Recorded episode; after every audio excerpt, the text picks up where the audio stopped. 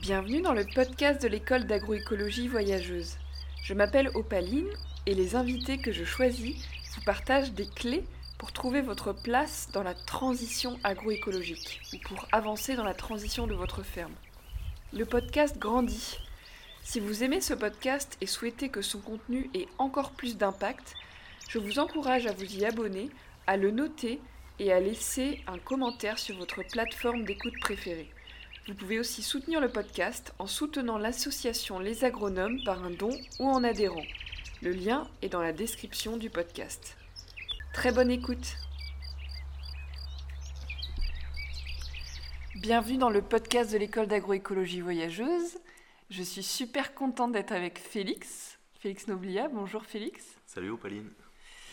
Alors, avant de se lancer dans le thème de ce podcast qui est un peu ton parcours dans l'agroécologie, bon, on rentrera dans les détails euh, un peu plus tard, j'ai envie de te poser une question euh, brise-glace.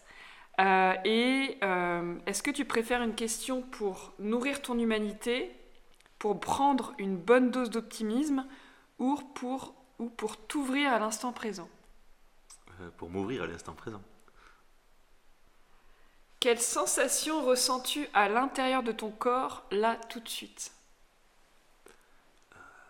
Là, j'ai le café chaud qui est en train de descendre le long de, de mon œsophage et dans mon estomac. C'est une sensation très agréable avec ce petit goût euh, acidulé. Super, merci beaucoup. Alors, euh, donc rapidement, euh, ça fait 8 ans que je te connais. J'étais venue la première fois dans la ferme euh, et je te voyais euh, encore, euh, tu étais en train de construire, je me souviens, sur PowerPoint ou sur LibreOffice d'ailleurs, tes rotations à l'époque où tu avais encore pas mal de céréales sur la ferme. et alors, tu as repris la ferme de ton oncle en 2008, après des études de médecine. Et moi, j'ai envie de tout de suite te poser une première question, c'est pourquoi pourquoi avoir repris une ferme après des études de médecine?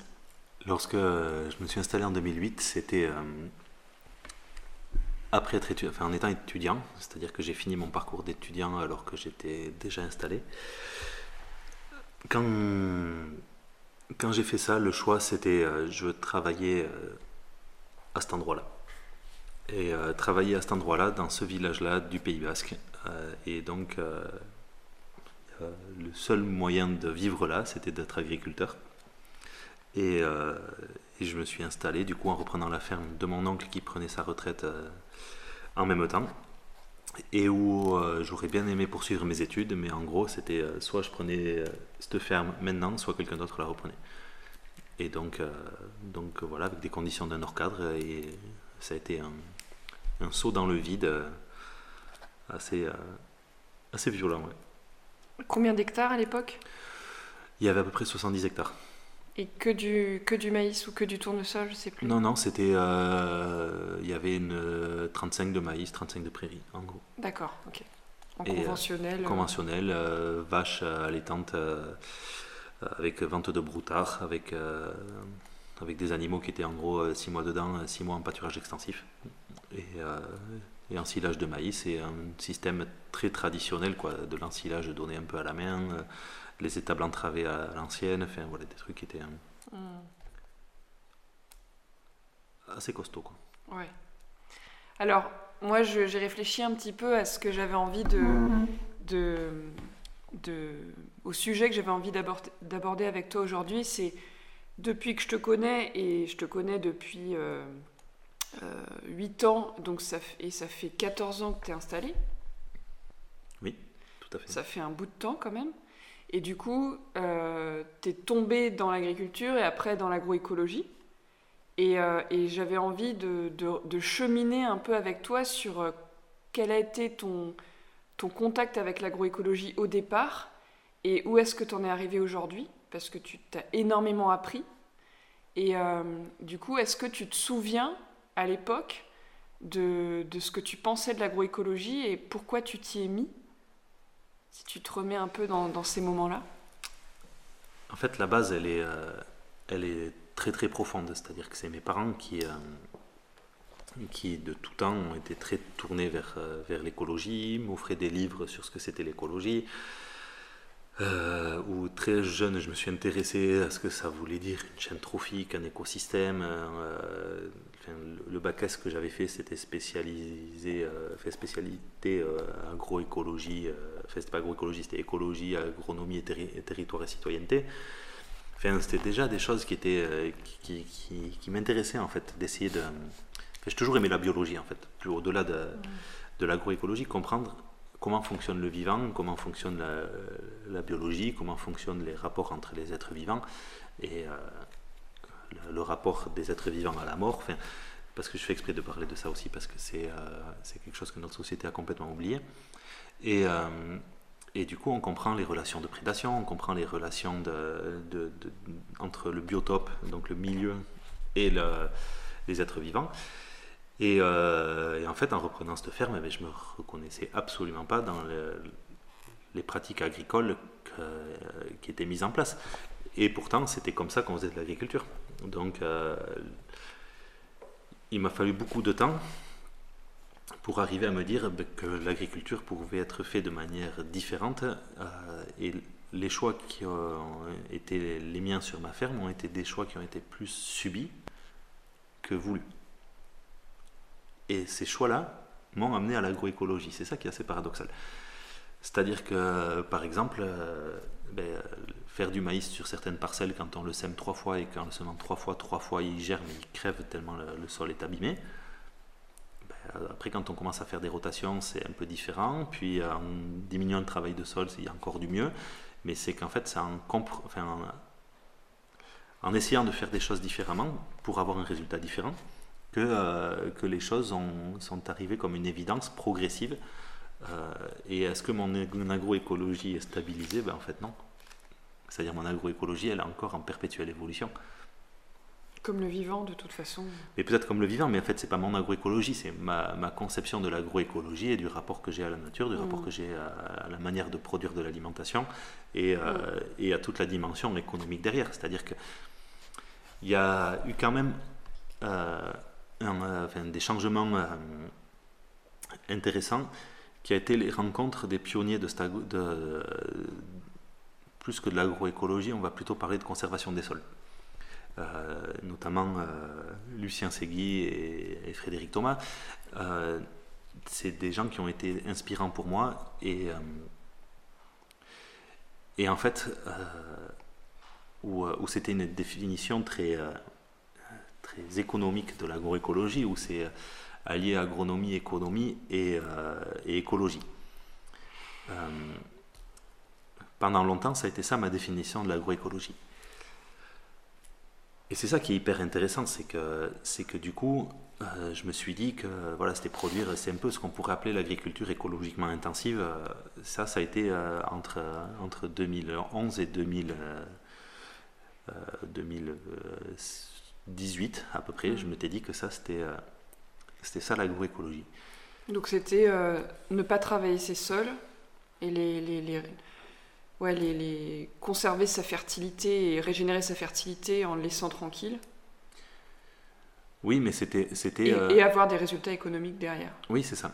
Et maintenant, mais c'est même, plus, même plus large que ça et plus compliqué que ça. C'est que l'agroécologie de cette époque-là, pour moi, ça, pour refaire un peu un point sur l'historique, ça a été commencer par mettre en place des nouvelles cultures, donc euh, faire des rotations, puis euh, diminuer mon travail de sol à partir de 2011, puis en 2013 passer en semi-direct, en 2015 euh, commencer du pâturage tournant avec les animaux, 2016 une conversion en agriculture biologique, 2018 création d'un bâtiment photovoltaïque et euh, reprise de, terres supplémentaires, changement de race du troupeau et association avec, euh, avec un ancien stagiaire qui s'appelle Julien.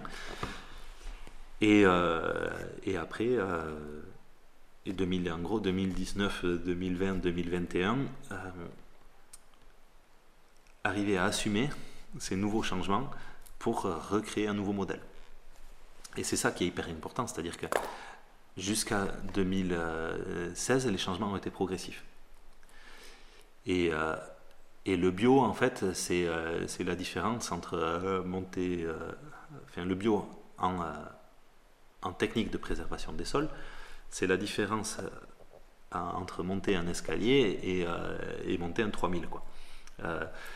en gros, un 3000 Un 3000 mètres, une grosse montagne. D'accord. Non, mais euh, c'est, euh, ça, a été, ça a été un peu un. Enfin, c'est, c'est une marche qui est quand même. Euh, qui a complètement rien à voir avec toutes les autres marches. C'est-à-dire que.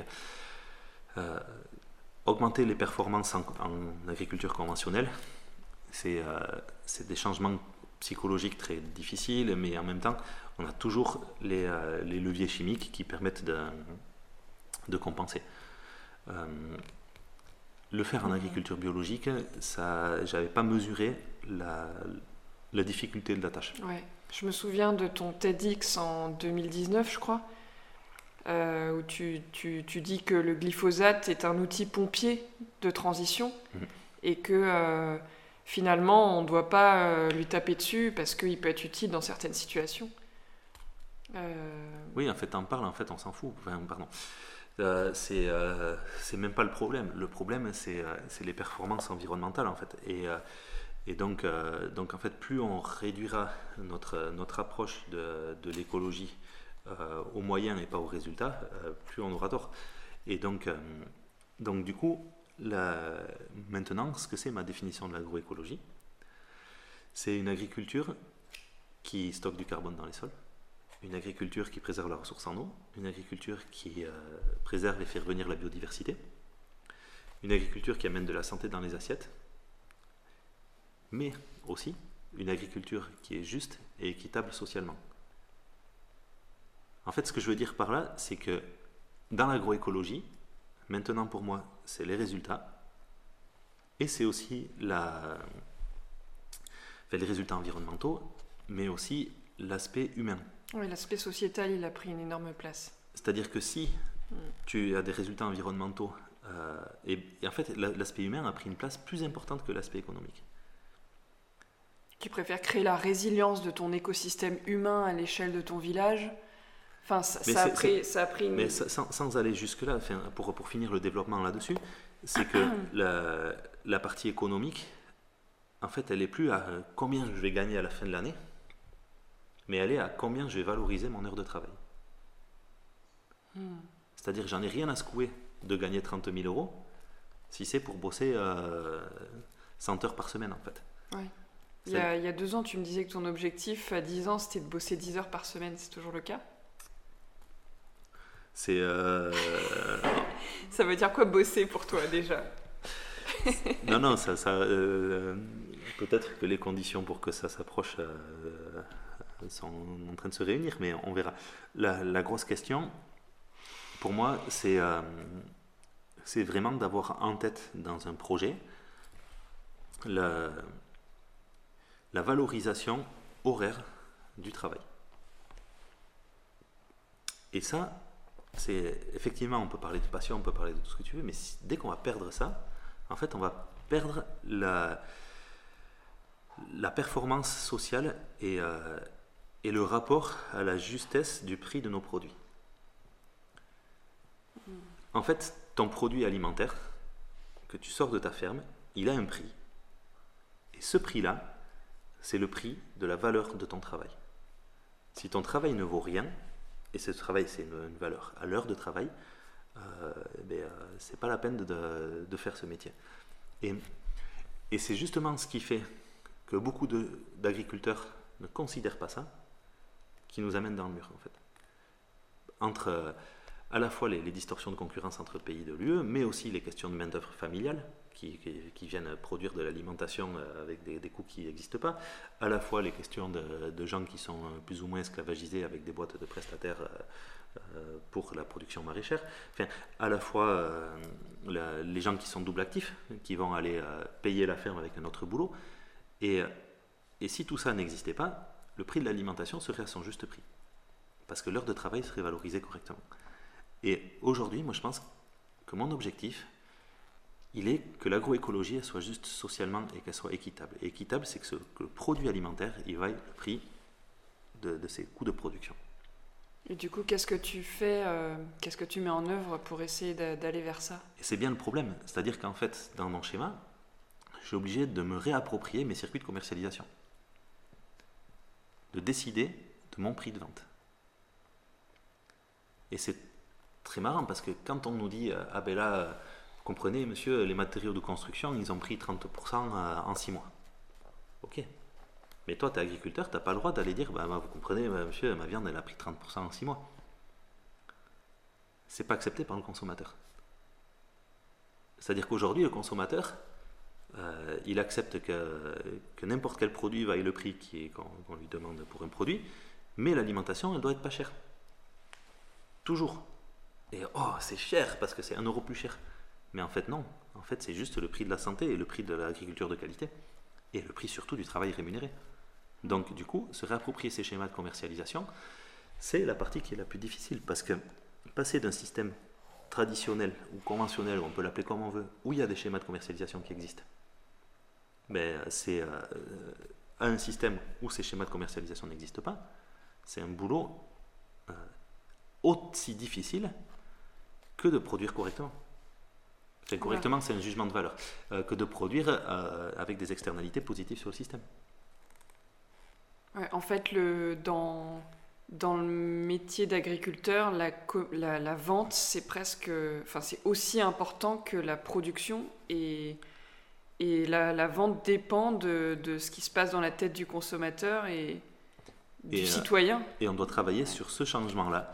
Parce que euh, aujourd'hui, ce qu'il faut savoir, c'est que 65% de la marge sur un produit se fait sur l'acte final de commercialisation. Donc, si sur la ferme, on se contente que de produire la matière première ou de, de, transformer, mais sans s'occuper de la vente au, au, final au consommateur, euh, c'est un, un, distributeur qui s'occupe de faire la marge. Et, euh, et, du coup, c'est ce challenge-là qui est, qui est la, chose la plus difficile.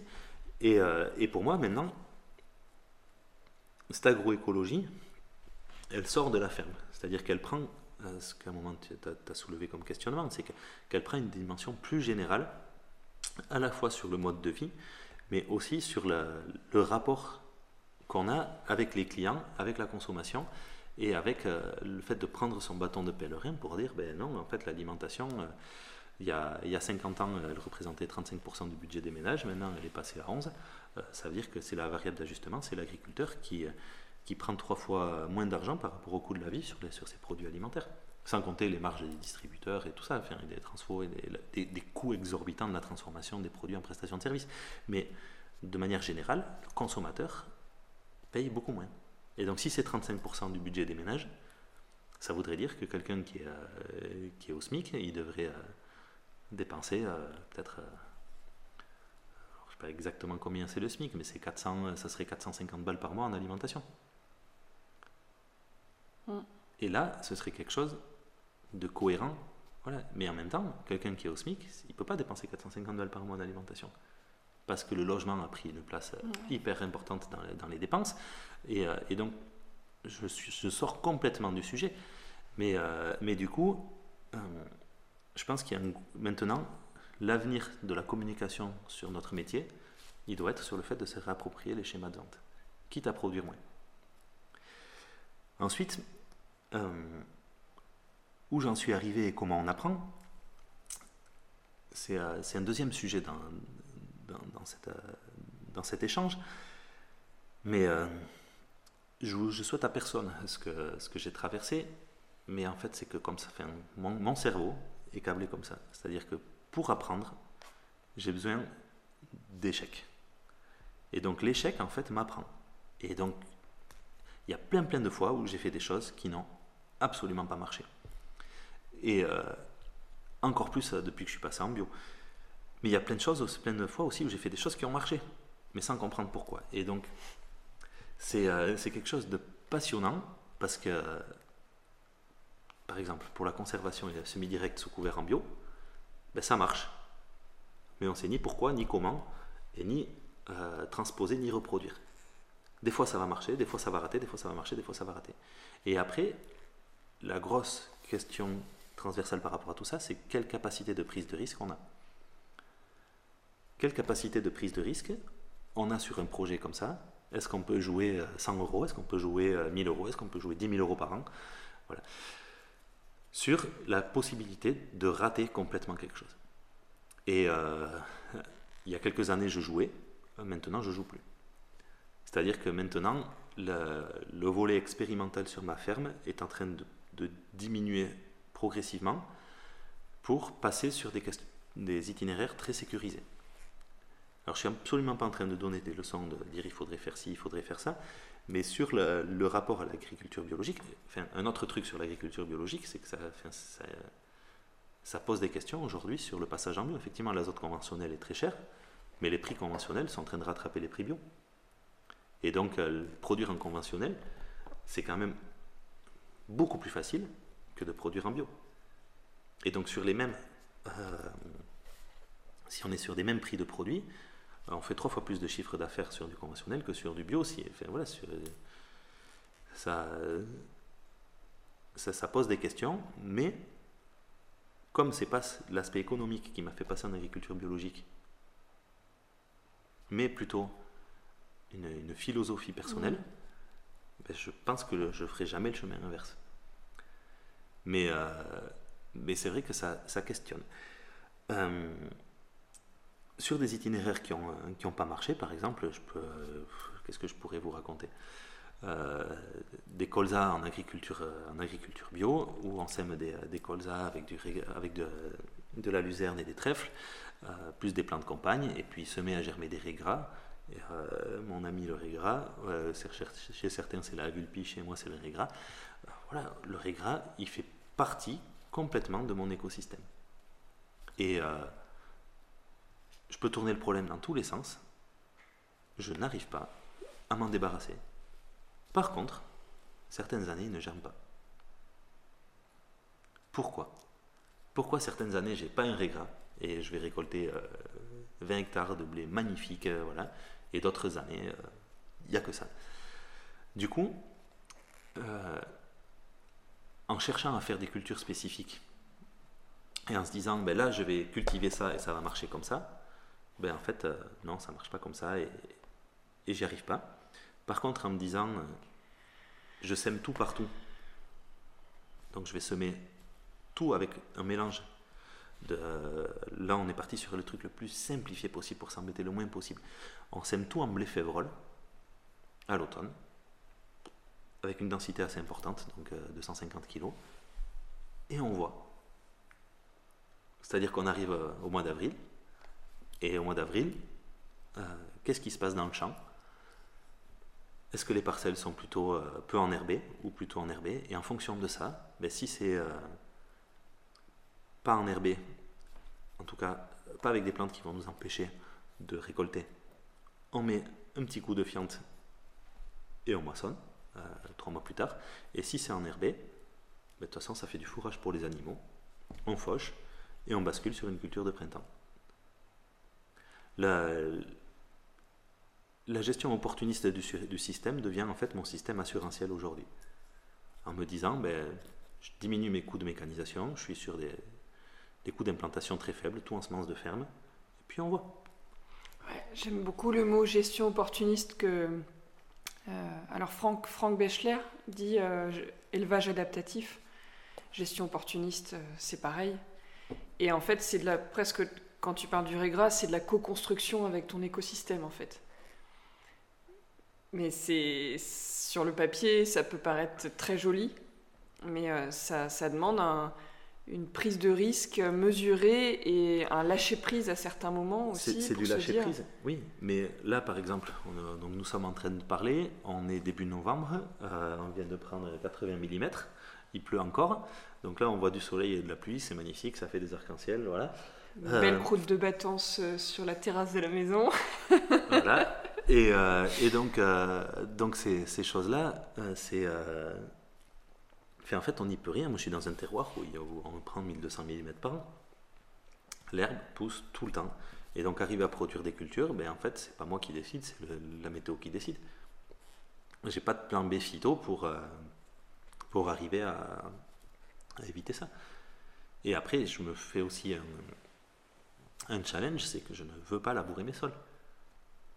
J'ai pas envie d'enfouir un stock semencier, euh, semencier pour le ressortir l'année prochaine. En fait, je préfère passer sur des itinéraires hyper simplifiés et avec un travail très superficiel ou pas du tout d'ailleurs, ça dépend des, systèmes, mais où du coup je retombe sur mes pattes quel que soit le résultat, plutôt que partir sur des, schémas où, j'ai des risques d'abîmer l'écosystème.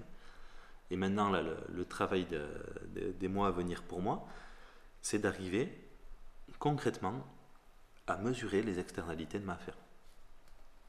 C'est-à-dire où j'en suis concrètement sur le carbone, où j'en suis concrètement sur la, sur la gestion de l'eau, où j'en suis concrètement sur la biodive, où j'en suis concrètement sur les infrastructures agroécologiques, et, euh, et travailler sur, euh, sur quelle valeur a la régénération de mon écosystème. Hmm. Mais après, ça, c'est avec des approches systémiques de la ferme. C'est-à-dire que d'un autre côté, si j'étais en, en étant en bio comme ça, c'est beaucoup plus simple d'avoir un écosystème régénératif qu'en étant conventionnel, parce que systématiquement, dès qu'on prend en compte le pouvoir réchauffant de l'azote de synthèse, euh, c'est très compliqué d'avoir des systèmes conventionnels qui stockent du carbone, réellement. C'est-à-dire qu'on va augmenter les performances du sol, on va en stocker dans le sol, mais on va émettre des GES pour l'utilisation des azotes. Et, euh, et ces sujets-là, ils sont, ils sont passionnants à, à travailler et à, et à explorer. c'est une vraie passion pour toi. Ah mais complètement. Mm. Et est-ce que euh, tu connais du coup l'indice de régénération qui a été mis en place par, euh, par pour une agriculture du vivant et par une, diversité de scientifiques J'ai commencé à m'intéresser un peu à ça et je vais continuer. Parce que, en fait, euh, alors pour info, hein, il y, a, les étudiants de l'école d'agroécologie voyageuse qui sont parrainés par euh, PADV et qui vont euh, réaliser dans 10 fermes en France chacun l'indice de régénération, qui est justement qui est un indice évolutif qui va évoluer chaque année en fonction des retours des agriculteurs. Et l'indice de régénération va, c'est un objectif de résultat et pas de moyens. Donc c'est vraiment comment est mon sol sur différents aspects. Euh, et, du coup, ça pourrait être intéressant qu'il y ait un étudiant qui vienne faire cet indice-là chez toi, pour voir où t'en es au niveau de la régénération de ton sol. Oui, avec plaisir. Mm. Euh, et au niveau, au niveau euh, visuel, est-ce que tu, tu as l'impression que tes sols se sont améliorés au niveau structure ah, c'est incomparable. Là, j'ai un, apprenti qui est là en ce moment, qui a aussi une ferme à, à 15 bandes de chez moi. Et donc, euh, donc il a fait un peu de tracteur et il me dit mais c'est hallucinant, c'est sont magnifiques ces sols, c'est du terreau, c'est voilà, et c'était pas le cas il y, a, il y a 15 ans. En vrai, ça, ça change très très vite, mais euh, enfin ça change très vite. Tout est relatif, mais à l'échelle d'une vie humaine, on voit des changements. Et, euh, et c'est ça la bonne nouvelle, c'est qu'on se rend compte qu'un écosystème peut s'abîmer comme il peut se régénérer. Et ça semble aller à peu près à la même vitesse dans un sens que dans l'autre. Donc si on met 150 ans à le bousiller, on mettra 150 ans à les régénérer. Alors euh, là, ça, me semble le bon moment pour te poser une question un peu euh, plus euh, émotionnelle. C'est qu'est-ce, que, qu'est-ce qui te plaît le plus dans ton métier au quotidien? Les moments que tu préfères dans la journée La diversité et l'absence de routine le fait qu'il n'y ait pas deux journées qui soient identiques, que, que chaque journée soit différente. Et après, ça peut paraître très paradoxal, mais euh, ce qui me plaît le plus, c'est le contact euh, humain et l'ouverture et le nombre de gens que je rencontre. Alors on pourrait se dire, euh, dans mon petit village du Pays Basque, effectivement, on voit pas grand-chose, mais en fait non, effectivement, c'est passionnant. C'est passionnant de découvrir les, les, parcours de vie de chacun, les, les projets, de partir sur des nouveaux projets, de travailler, d'accompagner, d'œuvrer pour cette transition agroécologique, de, de semer des graines et puis après, euh, voilà, voir euh, dans quelle tête elles vont pousser et puis, euh, puis regarder ça de loin. Ouais. En étant fier de, de ça. Quoi. Et, on, voit, on voit que tu es quelqu'un de très, très humain justement et que tu te nourris de la diversité des personnalités et de mettre en contact aussi des gens différents, les faire débattre. C'est pour ça aussi que je pense que la place de maire de ton village te, te, te nourrit aussi parce que tu catalyses aussi les interactions entre les gens, tu les fais se rencontrer pour, euh, pour agir ensemble? Oui, oui et non. Après, sur la place de mer, c'est plus travailler sur. C'est pas pour travailler sur de, du fait d'agir ensemble, c'est plus essayer de travailler sur du vivre ensemble. Après, ça se, ça se voit pas forcément, mais c'est. C'est. C'est plutôt du. Euh, du, palliatif que du préventif, mais c'est euh, sur, euh, sur, à l'échelle du village, c'est plutôt éviter qu'il y ait des conflits. Voilà, essayer de les désamorcer quand ils démarrent. on commence à, travailler sur des projets pour essayer de, recréer du lien. Pour l'instant, ils ont pas encore, les premières pierres sont pas encore posées. Enfin, on est, on est encore sur du théorique. Donc ça, j'espère que ça sortira. Sur l'aspect mère, en fait, il y a des choses qui me plaisent beaucoup, c'est que ça m'ouvre les yeux sur les questions de politique générale. C'est-à-dire euh, comment sont construits les documents d'urbanisme, les PLUI, comment euh, sont construits les schémas directeurs d'aménagement du territoire, quels euh, impacts ils ont sur la vie des gens, comment est-ce qu'on décide de, faire la décentralisation des pôles territoriaux et, de relocaliser les emplois, de relocaliser. Comment, la politique peut ou a une incidence directe sur la vie des gens et, euh, et, comment on crée un futur en fait et, quel est ce futur désirable en fait. Ça me plaît beaucoup de travailler à ces sujets-là parce que c'est aujourd'hui ce qu'on fait euh, notamment dans, le SCOT, euh, qui est le, schéma régional directeur, où on se pose la question de comment on vivra dans un Pays basque en 2050, neutre en mmh. carbone, et comment nos enfants auront une chance de connaître encore la,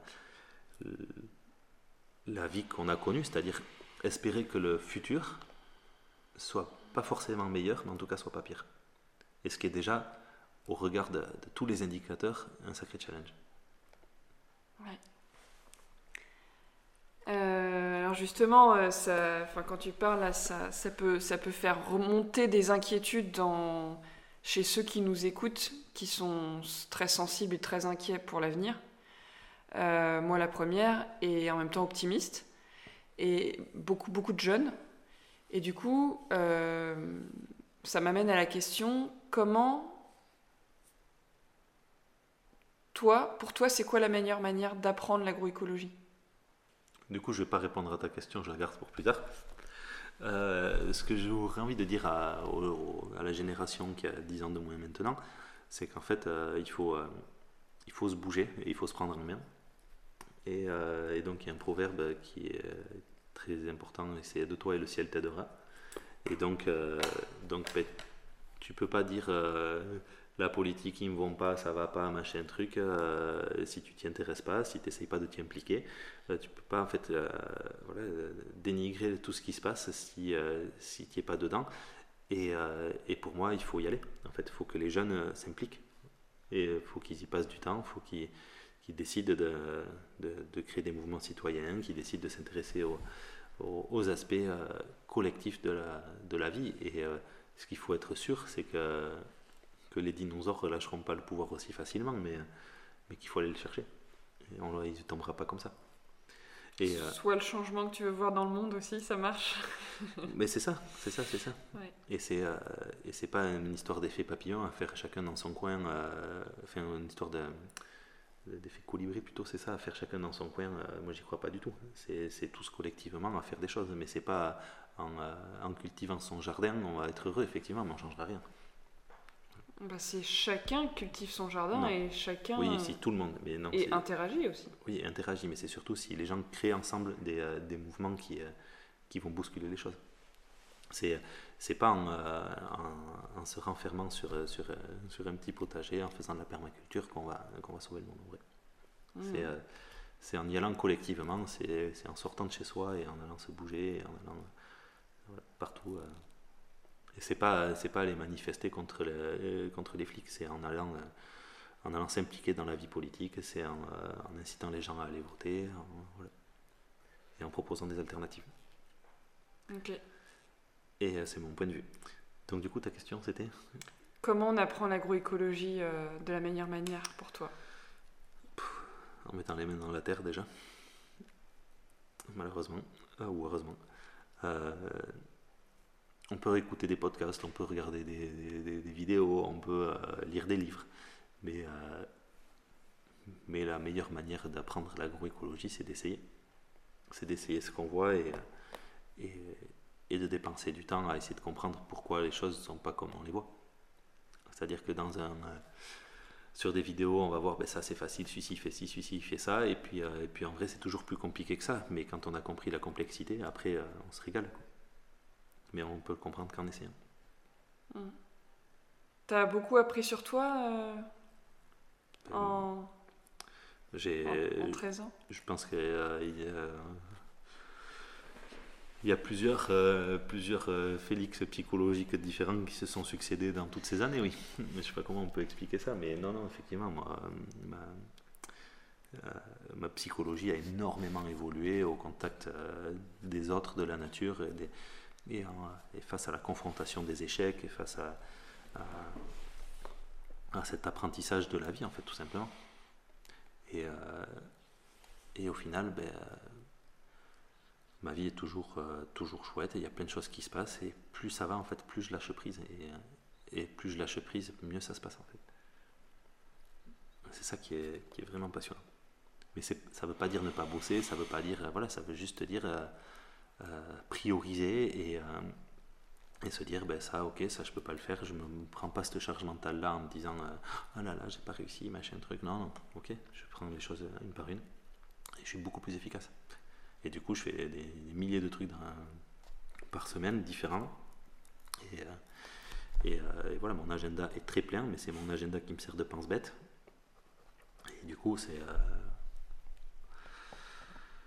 c'est génial en fait parce que du coup je me je, je subis pas en fait la, charge de travail et je, suis euh, très euh, j'arrive à être assez disponible pour euh,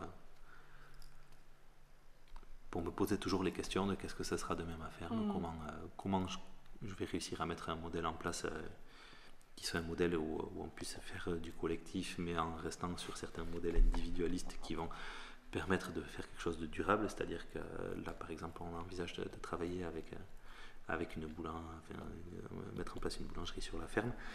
Euh, euh, cette, boulangère aura a priori sa propre structure et du coup, c'est des, des, relations qui ont plus de chances d'être durables en fait. Bah, c'est des relations écosystémiques où chaque individu est autonome dans son individualité et en interaction avec les autres. C'est ça, c'est ça, c'est ça. Et je pense que, que le, modèle, en fait, il, est il reste à, concevoir et je vois trop de fermes collectives euh, qui font rêver et qui, qui se cassent la gueule après. Quoi.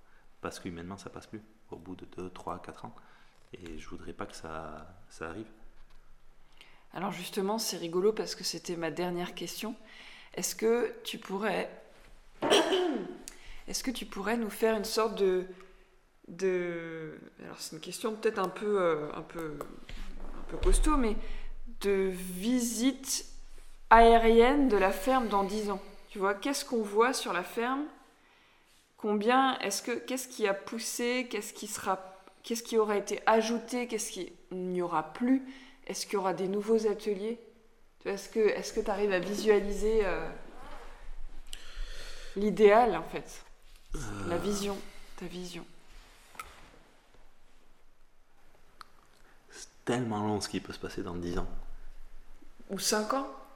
5 ans, c'est déjà plus facile, mais dans, en fait, dans 10 ans, euh, dans 10 ans le, paysage climatique peut aussi changer. il y a plein de choses qui peuvent changer. Euh, dans 5 ans, euh, j'aimerais bien arriver à trouver une, une mécanique qui nous permette d'installer. Enfin, idéal. Je ne vais pas te dire comment ça sera, je vais te dire comment j'aimerais que ça soit. Comment j'aimerais que ça soit, c'est que j'aimerais donc qu'il y ait un espace de vie commune et de vente sur la ferme c'est-à-dire qu'il y ait euh, à la fois une espèce de, de, enfin, sur la ferme ou sur le village. C'est-à-dire que c'est pas forcément sur ma ferme, ça pourrait être aussi hein, quelque chose de municipal, euh, voilà, où, il y a aussi les autres producteurs et où, euh, les gens viennent, viennent acheter leurs trucs très très locaux et en même temps boire un verre et en même temps manger des tapas. Et, si c'était quelque chose de public, ça serait aussi bien que si c'était quelque chose de, de privé mais que sur la ferme, il y a aussi un espace où on puisse, euh, on puisse manger et se retrouver, qui est aussi euh, la possibilité d'avoir du logement, parce que c'est une problématique assez particulière, le logement au Pays Basque. euh, qui est des, donc des gens qui aient des activités diversifiées. J'aimerais bien qu'il y ait de la transformation de lait de vache. J'aimerais bien qu'il y ait du maraîchage. J'aimerais bien qu'il y ait encore un volet expérimental. Moi, c'est ça surtout qui me plaît le plus. J'aimerais bien réussir à dégager du temps d'ici 10 ans pour pour écrire ou formaliser un peu euh, tout ce que j'ai appris et expérimenté. Et, euh, et cette ferme, euh, c'est pas voilà, elle sera en fait ce qu'elle sera et, j'aimerais bien que ce soit un endroit chouette où les gens ont envie de se retrouver, vivent bien, et, que le boulot soit du plaisir. Un peu comme c'est le cas aujourd'hui, mais pour plus de monde. Est-ce que tu aurais trois mots qui définiraient un peu le, trois mots qui te viennent là pour, pour euh, résumer euh, cette ferme idéale, tu vois, euh, et, que tu es en train de construire d'ailleurs D'où trois mots, trois valeurs, tu vois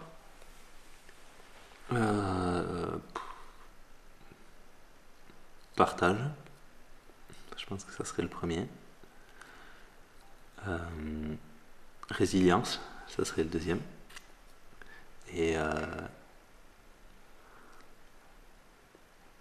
je ne sais pas s'il faut mettre écologie dans résilience ou pas, mais du coup, si on ne le met pas, ce serait écologie. Troisième. Ok, partage, résilience et écologie. Et, euh, et après, c'est le, et le quatrième, du coup, pour euh, sortir toujours un peu du cadre, euh, ce serait la, la prospérité. Ouais, ouais c'est un beau mot. Est-ce que tu veux rajouter quelque chose? C'était un plaisir de jouer à cet exercice. Bah, merci beaucoup et puis euh, à bientôt euh, sur les chemins de la résilience. Merci. Merci Opaline. Ciao, ciao. Salut. Merci d'avoir écouté ce podcast. S'il vous a plu, je vous encourage à l'envoyer à trois personnes qui pourraient en bénéficier. Vous pouvez aussi le partager sur les réseaux. À bientôt Prenez soin de vous et n'oubliez pas de vous connecter au vivant le plus souvent possible.